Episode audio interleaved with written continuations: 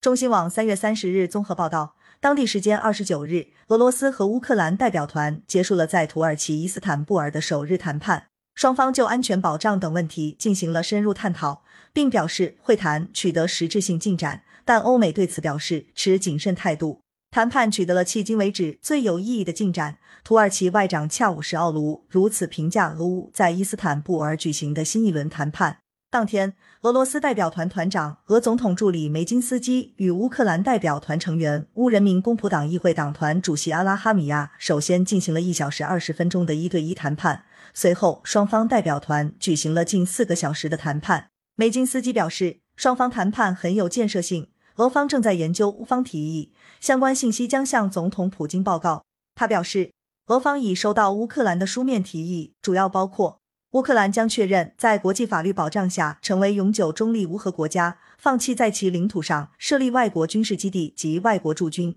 在没有与俄罗斯及安全保障国商议前提下，乌克兰不得举行军演，俄罗斯不得反对乌克兰加入欧盟等。俄方表示。正在采取军事、政治两个步骤来缓和与乌克兰的冲突。俄国防部决定大幅缩减在基辅和切尔尼戈夫方向的军事活动，以加强互信，为进一步谈判创造必要条件，实现协调和签署上述协议的最终目标。乌总统办公室主任顾问波多利亚克在会谈结束后举行的简报会上表示，目前双方正在就几个重要问题进行深入磋商。关键是就乌克兰的国际安全保障协议达成一致。他同时表示，目前正在讨论的第二个问题是停火，以便解决人道主义问题。俄乌双方当天分别表示将继续与对方的谈判进程。乌克兰总统泽连斯基二十九日晚些时候发表视频讲话，表示谈判中释放了积极的信号，但乌克兰不相信俄罗斯的承诺，只相信会谈的具体结果。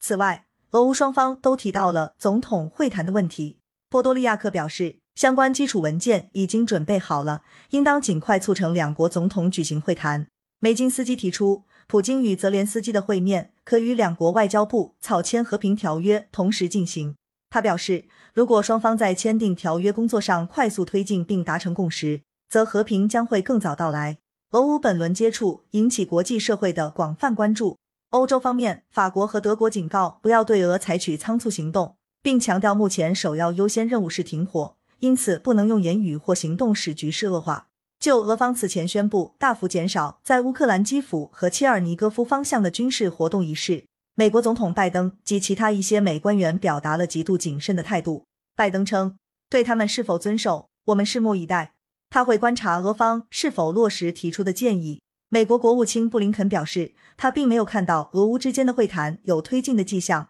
美方没有看到俄方打算认真看待谈判的态度。感谢收听羊城晚报广东头条，更多资讯请关注羊城派。